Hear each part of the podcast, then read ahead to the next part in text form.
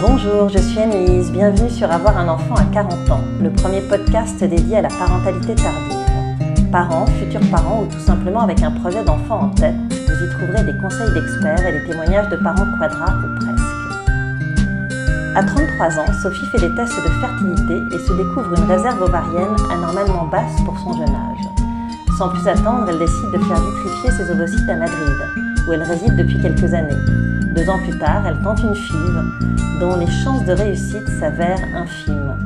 Ce sont finalement deux petits sacs qui apparaissent sur la première échographie. Maman de jumeaux à 35 ans. Elle nous raconte son parcours. Bonjour Sophie. Bonjour Annelise. Sophie, je te laisse te présenter en quelques mots à nos auditeurs, nous dire qui tu es, ce que tu fais dans la vie et de qui est composée ta famille. Alors, je m'appelle Sophie, j'ai 37 ans, euh, je suis aide médicale en procréation assistée et je suis en couple euh, et nous avons maintenant deux jumeaux qui ont 22 mois. Félicitations. Merci. Sophie, tu vas nous raconter ton parcours pour devenir mère, de la vitrification de tes ovocytes à la grossesse, en passant par la FIV. Mais j'aimerais qu'on commence par parler du désir d'enfant. Est-ce que tu as toujours voulu avoir des enfants? Alors bizarrement non, euh, c'est pas un désir qui s'est euh, qui s'est développé très tôt chez moi. J'ai jamais eu l'instinct maternel comme je le voyais euh, chez des amis par exemple. Et c'est plus après avoir rencontré mon compagnon et après avoir vécu quelques années avec lui que je me suis dit pourquoi pas. Et du coup, vers quel âge se manifeste euh, ce désir d'enfant? Ben, c'est plus vers 32-33 ans. Avec mon compagnon, on a commencé à en parler. Le désir est plus venu de lui.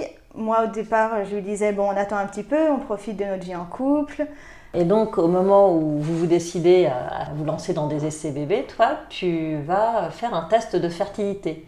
Oui, le test de fertilité, c'est pas parce que j'avais un problème ou autre. J'ai jamais eu de problème gynécologique, ni de douleur, ni de cycle irrégulier. C'est vraiment par curiosité. Je me suis dit, bon, ben, je vais voir où j'en suis. Euh, je vais faire ce test et, euh, et on verra bien. Les résultats n'étaient pas très bons, c'est-à-dire que ma réserve euh, ovarienne était faible par rapport à mon âge.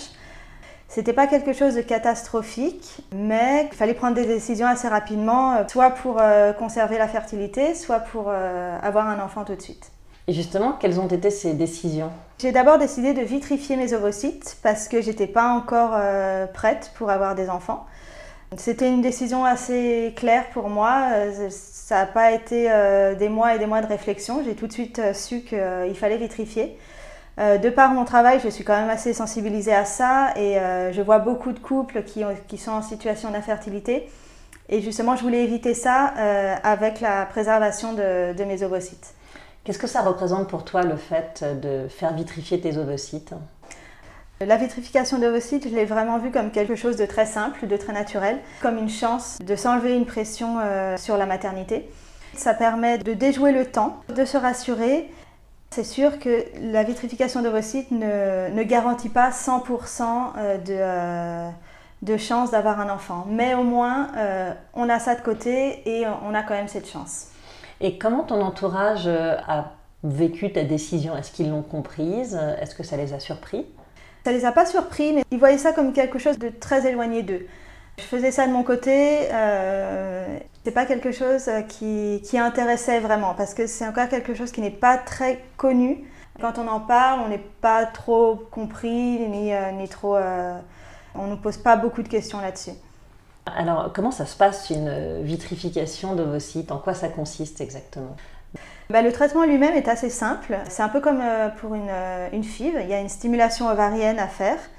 Donc, c'est des injections à faire euh, tous les jours qu'on peut faire soi-même. Et ensuite, des échographies euh, tous les deux jours, plus ou moins, pour contrôler le, le développement des follicules. Ça, ça dure à peu près de 9 à 12 jours. Pour moi, ça a duré 9 jours. C'était vraiment très rapide. Et ensuite, il y a 9 à 12 jours de stimulation. de stimulation, oui. Et après ça, il y a ce qu'on appelle une ponction ovarienne. Donc là, c'est c'est une intervention sous anesthésie où les médecins vont, euh, vont obtenir les ovocytes qui se trouvent dans les follicules. C'est pareil, c'est quelque chose de très facile. Ça dure à peu près 15-20 minutes. On est endormi et on se réveille euh, tout de suite après. On n'a pas de- d'hospitalisation, on n'a pas de- d'effets secondaires. Ça a été très très simple. La stimulation, euh, tu me dis qu'elle est euh, comparable à celle de la FIV. Ça veut dire que c'est un traitement aussi lourd avec des problématiques de gonflement, de ballonnement, ou c'est quelque chose de plus léger? Non, moi je l'ai vécu beaucoup plus léger que pour une FIV, euh, parce qu'il faut savoir que la stimulation s'arrête à la ponction. Pour une FIV, après la ponction, il y a toute une préparation pour accueillir les embryons. Pour la vitrification, après la ponction, ça y est, c'est fini. Donc il n'y a plus toute cette préparation de progestérone, d'œstrogène euh, qu'on a avec la FIV. Dans ton entourage, tu as des amis qui, qui souhaitent euh, faire vitrifier leurs ovocytes? J'ai des amis qui commencent à en parler, mais c'est encore très vague. Beaucoup me disent oui, il faudrait que j'y pense, ou oui, c'est en projet, mais finalement, elles n'arrivent pas à, passer le, cap. Donc, tu vitrifies tes ovocytes et deux ans plus tard, tu te lances dans des essais bébés. On a commencé à faire des essais bébés naturellement qui ne marchaient pas. Donc je me suis dit, bon, ben, il y a sûrement un problème. Moi, j'avais déjà fait mes tests, je savais que ma réserve n'était pas très bonne et du côté de mon compagnon, je lui ai demandé aussi de faire des tests. Donc il a fait le spermogramme, les résultats n'étaient pas terribles non plus.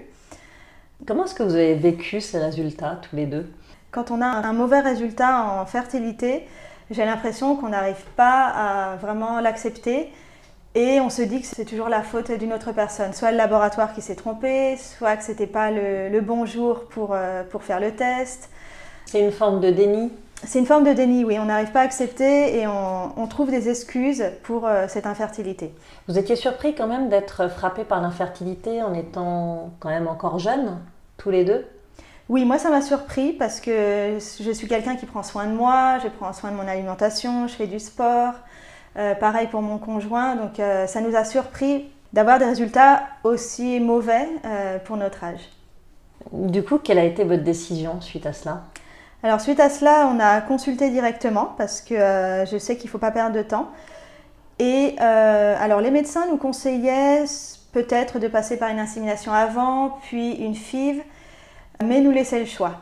Et j'ai tout de suite euh, opté pour la FIV parce que je sais que ça donne de meilleurs résultats et je ne voulais pas perdre de temps non plus. Raconte-nous un peu cette FIV. Comment est-ce que tu la vis, toi, sur le plan euh, physique et psychologique, parce que tu es quand même au cœur du protocole médical, et comment mhm. ton compagnon t'accompagne ou pas dans cette épreuve, j'ai envie de mhm. dire, parce que c'est quand même un peu une épreuve. Mhm. Euh, alors la FIV, je l'ai vécue euh, complètement différemment de la vitrification d'ovocytes, et pourtant c'est le même protocole. Donc c'est une stimulation ovarienne, mais là, il y a quelque chose au bout. il y a quand même un objectif euh, c'est d'avoir un bébé. Donc c'est beaucoup plus stressant, on fait beaucoup plus attention. Mon compagnon, lui, euh, bah, il était à 100% avec moi et il m'aidait dans, tout le traitement. Les injections, je les fais moi-même parce que lui ne euh, pouvait pas. il avait peur des piqûres. il a peur des piqûres. Donc, mais oui, il me soutenait, ça, il n'y a eu aucun problème. Et qu'a donné cette FIV Comment est-ce que ça s'est passé un petit peu dans le détail? Alors la FIV, il y a une ponction ovarienne comme pour la vitrification et après ça continue. Les ovocytes sont fécondés et sont laissés en laboratoire quelques jours pour voir comment ils se développent. Donc en fait on les laisse maturer, c'est ça en quelque sorte? Oui c'est ça, on les laisse en incubation. Les cellules vont se diviser euh, petit à petit et comme ça on va avoir une idée de comment ils se développent, si, si la division cellulaire se fait bien ou s'il y a quelque chose qui bloque. Et on a une idée sur la qualité des embryons. Et pour mon cas, le jour de la ponction, on a obtenu 7 ovocytes, donc c'est pas un très très bon chiffre, mais ça reste correct. On a fécondé tous ces ovocytes-là et tous les jours ensuite, le laboratoire nous appelle pour nous prévenir de comment ça se déroule. Alors là, c'est très stressant. À partir du moment où tu fais ta ponction, le labo te tient au courant de l'évolution de tes ovocytes au jour le jour. Oui, donc tu, ne fais plus que ça. Enfin, Est-ce que tu arrives à travailler dans ces moments-là, à, vivre une vie normale quand on est dans l'attente de, résultats Ça se passe comment? Ben, On essaye d'avoir une vie normale. C'est dur parce qu'on pense tout le temps à ça. Moi, le travail m'a permis de penser à autre chose et de ne pas me centrer que sur mes ovocytes. Donc le, premier jour, le laboratoire m'a appelé, c'était à J1 des, des, embryons, pour me parler de la fécondation. Donc il y a certains ovocytes qui sont fécondés, d'autres non. Ça dépend euh, de la qualité. Et dans mon cas, donc sur les 7 ovocytes que j'avais obtenus, seulement 2 ont été fécondés. Donc très très mauvais résultat. Là, c'était euh, un gros coup dur pour, euh, pour moi et mon conjoint. Mais tu savais quand même que tu avais euh, une réserve quelque part et que vous pourriez retenter. Oui, voilà, c'est ça. D'où l'intérêt d'avoir vitrifié tes ovocytes quelques années auparavant. Voilà, c'est ça. Est-ce que ça t'a un peu soulagé dans, dans, ton parcours de FIV? Oui, ça m'a soulagé. Quand j'ai fait la FIV, j'avais 35 ans. À partir de 35 ans, c'est vraiment l'âge où la fertilité baisse énormément. Donc je savais que j'avais mes ovocytes de 33 ans qui m'attendaient au chaud, enfin au frais plutôt, au cas où j'en aurais besoin. Et finalement, on a transféré ces deux embryons au troisième jour de développement. Et après le transfert, on n'a plus rien à faire, sauf attendre le test de grossesse. C'est 15 jours d'attente. C'est très très dur parce que là, on n'est plus acteur en fait. On a juste des, ovules de progestérone à prendre tous les jours, mais c'est tout. Donc bien sûr, il faut prendre soin de soi, il ne faut pas faire de gros efforts, il faut, euh, il faut faire attention à son alimentation. Je me rappelle que euh, le moindre petit euh, symptôme, on essaye de, l'identifier, on va sur les forums pour savoir qu'est-ce que ça veut dire, alors qu'on sait très bien, et les médecins nous disent qu'il n'y a aucun symptôme de grossesse. Ça peut être simplement des douleurs liées aux médicaments qu'on prend, à la progestérone. L'endomètre se, se, prépare petit à petit et change. Donc c'est assez vicieux finalement la FIV pour ça, parce qu'on peut s'y tromper. Ah oui, oui, tout les, à fait. Les, douleurs euh, de la FIV peuvent s'assimiler à un début de grossesse, hein, c'est ça? Oui, oui, c'est ça, tout à fait. Ouais. Normalement, quand on tombe enceinte naturellement, on n'a aucun symptôme. Jusqu'au retard de règles, personne ne, se mm. doute qu'elle est enceinte. Avec une FIV, la petite douleur ou le petit pincement qu'on ressent, alors que dans un moment normal, peut-être qu'on ne l'aurait pas, pas remarqué, Là, euh, tout est vraiment euh, analysé et euh, le problème, c'est qu'il n'y a aucun moyen de savoir si ça a marché ou pas. Une douleur, ça peut être les médicaments, c'est pas forcément une grossesse. Il peut y avoir aussi des pertes de, sang. Pareil, ça peut être l'implantation ou ça peut être simplement le, transfert, qu'il y aurait eu une égratignure pendant le transfert. Et il n'y a vraiment aucun moyen de savoir. Donc les médecins nous avaient dit de faire le test de grossesse 15 jours avant. J'ai pas tenu. j'ai fait le test, euh, je crois, au bout de 10 jours. 11 jours. Et, pourquoi il ne faut pas le faire euh, au bout de 10-11 jours Parce que c'est euh, trompeur. C'est-à-dire que si on fait un test urinaire, ça peut être un faux positif ou un faux négatif. Faux positif parce qu'il y a des grossesses biochimiques, par exemple, qui, qui sont positives très tôt, mais finalement aboutissent en fausse couche au bout de quelques jours. Mais c'est quand même positif sur le test urinaire. Et faux négatif, c'est-à-dire que si c'est trop tôt, le test ne va pas détecter encore la grossesse. Mais je l'ai fait quand même. Et alors Et alors, euh, il y avait une toute petite barre rose qui se voyait sur le test. Donc ça avait l'air d'être positif, mais c'était pas sûr, sûr non plus. Et je l'ai refait le lendemain, le surlendemain. Et là, la barre rose commençait à se voir petit à petit. Et là, je savais que c'était positif. D'accord, mais tu as quand même pris le risque de, de faire ce test et d'avoir un, faux espoir en quelque sorte. Oui, mais je pense que c'est... C'est humain. C'est humain. Tout simplement, bien sûr. oui, oui. Je pense que tout... Les médecins recommandent de ne pas le faire, mais je pense que tout le monde le fait. Mm. Et donc euh, le, jour, euh, le jour J, enfin le jour où tu devais faire le test de grossesse finale, mm-hmm. la petite bandelette rose euh, est toujours là? Oui, alors le test de grossesse finale, c'est un test sanguin parce qu'au moins on va avoir une idée sur le taux d'hormones euh, de grossesse qu'on a et là ça va, ça va déterminer si la grossesse est, est, évolutive ou si c'est une grossesse biochimique ou extra-utérine. Tout ça ça, ça, va se voir à ce moment-là. Le laboratoire m'a envoyé le résultat du test et c'était, euh, j'avais un résultat à 3000, enfin euh, c'est, très très élevé. Et donc oui, j'étais, j'étais très contente mais je, le savais déjà à l'avance. Et après, il y a encore une autre attente. Euh, pendant la FIV, on passe son temps à attendre pour la première échographie pour confirmer la grossesse et le rythme cardiaque euh, de l'embryon. Et la première échographie, elle se fait à combien de temps? C'est 10 jours après le test de grossesse. Donc là, c'est pareil, il y a une période où on va avoir encore des douleurs, où euh, on va encore douter. Jusqu'à la première échographie, rien n'est acquis. Et la première échographie révèle un embryon euh, avec une bonne taille, euh, un rythme cardiaque régulier, tout va bien. Et après quelques jours, j'ai des douleurs un peu plus fortes, donc je me suis dit, bon, je vais refaire une échographie parce que euh, j'étais inquiète à ce moment-là. Et je refais une échographie et là, surprise, on voit deux embryons. On, avait transféré deux embryons. On avait bien transféré deux embryons, mais euh, il n'était pas du tout sûr euh, que ça se transforme en, jumeaux. C'était, non, non, pas du tout. C'était pas du mm. tout. Au moment où on t'a dit euh, je vous transfère deux embryons, c'est pour optimiser les chances de grossesse. Mm-hmm. Et finalement, il y a très peu de chances que ça se termine en jumeaux. Mais chez toi, ça a pris tout de suite. Donc, c'est les deux fécondés, deux, deux bébés. Donc là, vous accueillez cette nouvelle euh, avec euh, ton compagnon. Comment ça mhm. se passe quand on a très envie d'avoir un enfant et qu'au bout du compte, on en a deux? Moi, ça m'a fait peur parce que je pensais aussi à ma grossesse, à comment ça va se passer, euh, comment mon corps va se transformer, à l'après-accouchement, donc le postpartum. Comment je vais gérer deux bébés, sachant que je suis dans une ville où j'ai pas mes parents avec moi, mon compagnon non plus, donc euh, ça me faisait assez peur. Mon compagnon, pas du tout. Lui, il était ravi. C'est vrai Ravi de la nouvelle, oui, oui, oui. Euh, lui, il voulait deux jumeaux. Quand on a parlé de transférer deux embryons, il était 100% d'accord. Et comment s'est passée cette grossesse gémellaire? Euh, Alors, la grossesse, très bien. Le, le, début, un peu plus difficile avec les nausées, parce que tout est en double, donc deux fois plus de nausées. Mais après, au bout du quatrième mois, tout s'est très bien passé, euh, aucun problème. Jusqu'à la fin, qui est un peu plus difficile, parce que ça commence à peser lourd.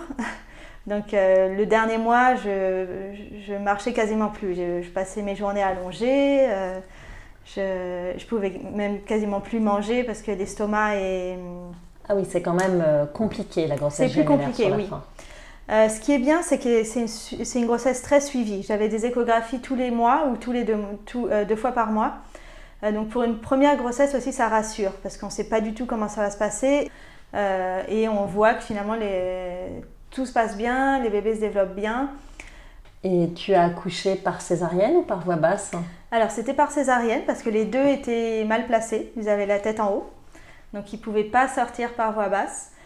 Moi, finalement, ça m'a pas dérangé la césarienne. C'était plutôt mieux pour moi parce que euh, j'avais très peur de l'accouchement par voie basse avec deux bébés. Et comment s'est passé le postpartum et, l'accueil des bébés bah, Très bien. On était tous les deux, notre famille était venue euh, nous voir et euh, ça s'est très bien passé. Donc forcément, c'est beaucoup de changements d'un coup. Finalement, on, sait tout de suite comment faire. Moi, j'avais peur aussi de ne pas savoir comment, comment allaiter ou comment leur parler. Mais finalement, on, sait. Donc toi qui te disais euh, sans instinct maternel, euh, finalement, tu t'es révélée euh, assez à l'aise dans ce rôle Oui, oui, très à l'aise, oui. J'avais peur aussi, par exemple, du baby blues, mais ça, je ne l'ai pas eu, donc tant mieux, parce qu'il fallait que je sois active pour les deux. Très vite, on se remet sur pied après la césarienne. Il y a une semaine qui est un peu plus difficile, mais après, on, est très vite active et de, toute façon, il faut, parce qu'il faut prendre soin de ses bébés. Mon compagnon n'a pas pris son, congé euh, paternité. Donc j'étais vraiment euh, souvent toute seule avec les deux. C'est dur à gérer, mais, mais on y arrive. Et aujourd'hui, donc, tes jumeaux ont 22 mois. Mhm. Comment ça se passe au quotidien? Est-ce que euh, c'est très sportif? Ou est-ce que finalement le fait d'en avoir deux, euh, c'est aussi quelque chose qui t'aide dans la mesure où ils vont jouer ensemble, s'occuper, etc. Alors c'est très sportif au départ, très très sportif, parce que l'allaitement, bah, forcément, il faut allaiter les deux. Les réveils la nuit, c'est en trois ou quatre fois plus que pour un bébé normal, parce que l'un réveille l'autre. Mais bon, on s'habitue. On sort l'énergie où on n'en a pas et puis on fait avec. Pour l'instant, ça, continue à être dur, mais c'est quand même mieux parce qu'ils dorment. D'accord, ça c'est très important. Ça c'est déjà pas mal. ils n'ont ils ont pas fait leur nuit avant 18 euh, mois. Et là maintenant ils dorment, ils sont un peu plus autonomes, ils jouent entre eux, on peut les laisser euh, tous les deux euh, dans la chambre à jouer. Mais ça, ça reste quand même assez sportif.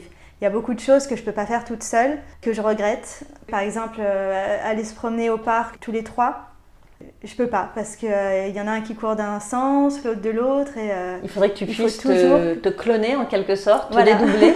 voilà, c'est ça. Il faut toujours que je sois accompagnée. Donc souvent mes amis m'aident. Je trouve toujours quelqu'un pour euh, m'accompagner, mais c'est vrai que toute seule, c'est difficile de faire ce que j'aurais pu faire avec un seul enfant. Est-ce que tu as un témoignage à faire passer aux femmes de 30 ans qui n'ont pas envie de devenir mères tout de suite et qui seraient susceptibles de, vitrifier euh, leurs ovocytes? Mhm. euh, Oui, le conseil que j'ai à donner, c'est il faut faire le bilan de fertilité. Ça, c'est très important, au moins simplement pour voir euh, où on en est et voir s'il y a un problème. C'est rassurant de savoir qu'il n'y a pas de problème, ou s'il y a un problème, c'est rassurant de savoir qu'il y a des solutions comme la vitrification pour euh, conserver ces ovocytes. Mais, euh, mais c'est très important de faire ce bilan, et je pense que ça devrait être systématique pour des femmes euh, de 30 ans qui, qui n'ont pas encore le désir d'enfant. Et concernant la vitrification des ovocytes, à ton avis, qu'est-ce qui peut retenir une femme de, de sauter le pas? La vitrification d'ovocytes, c'est admettre d'une certaine façon qu'on peut être touché par l'infertilité. Donc c'est dur d'admettre ça. On pense toujours que ça va arriver aux autres, mais pas à nous, et qu'on va avoir un enfant naturellement et suivre le schéma traditionnel du mariage, des, enfants. Mais c'est voilà, c'est admettre que ça va pas se passer comme ça. Et ça, c'est euh, assez difficile finalement euh, de, se dire ça. Et, les personnes à qui je recommande la, vitrification me disent souvent non, non, mais je vais d'abord essayer euh, moi-même et après on verra. Souvent, on ne se rend pas compte qu'on euh, a des solutions pour ça et euh, autant en profiter. Absolument, surtout quand euh, on habite dans un pays qui autorise la vitrification des ovocytes, puisque je rappelle qu'elle est pour l'instant interdite en France. Enfin, c'est en train d'être débattu. Voilà, c'est un projet. c'est un projet, mais pour l'instant, à l'heure où on se parle, c'est encore interdit. Donc effectivement, il faut garder en tête que ça peut être une solution mhm. et ne pas hésiter à en profiter quand quand on peut le faire. Est-ce que tu as quelque chose à rajouter, Sophie? Je crois qu'on a bien fait le tour de, mon histoire et de au moins la vitrification de vos sites et la FIV. Moi, je suis très contente de participer à ce podcast parce que ça permet de, parler de tout ça. il ne faut pas que ce soit un sujet tabou, il faut en parler, il faut que les, les, femmes prennent conscience de, la baisse de la fertilité, euh, des solutions qui existent et euh, il faut agir là-dessus. Merci Sophie de nous avoir confié ton histoire. Ton témoignage révèle l'intérêt de faire vitrifier ses ovocytes avant 35 ans. Si c'est un pari sur l'avenir, une soupape de sécurité, cela n'empêche en rien de vivre une grande histoire d'amour. Merci à vous, chers auditeurs et auditrices, de nous avoir écoutés. J'espère que ce podcast vous a intéressé, qu'il vous a inspiré et peut-être même déculpabilisé. Pour poursuivre les échanges et la discussion, je vous invite à nous rejoindre sur notre compte Instagram et si vous souhaitez soutenir notre podcast, n'hésitez pas à déposer quelques étoiles sur Apple Podcast et surtout à le partager au plus grand nombre. A très bientôt sur Avoir un enfant à 40 ans.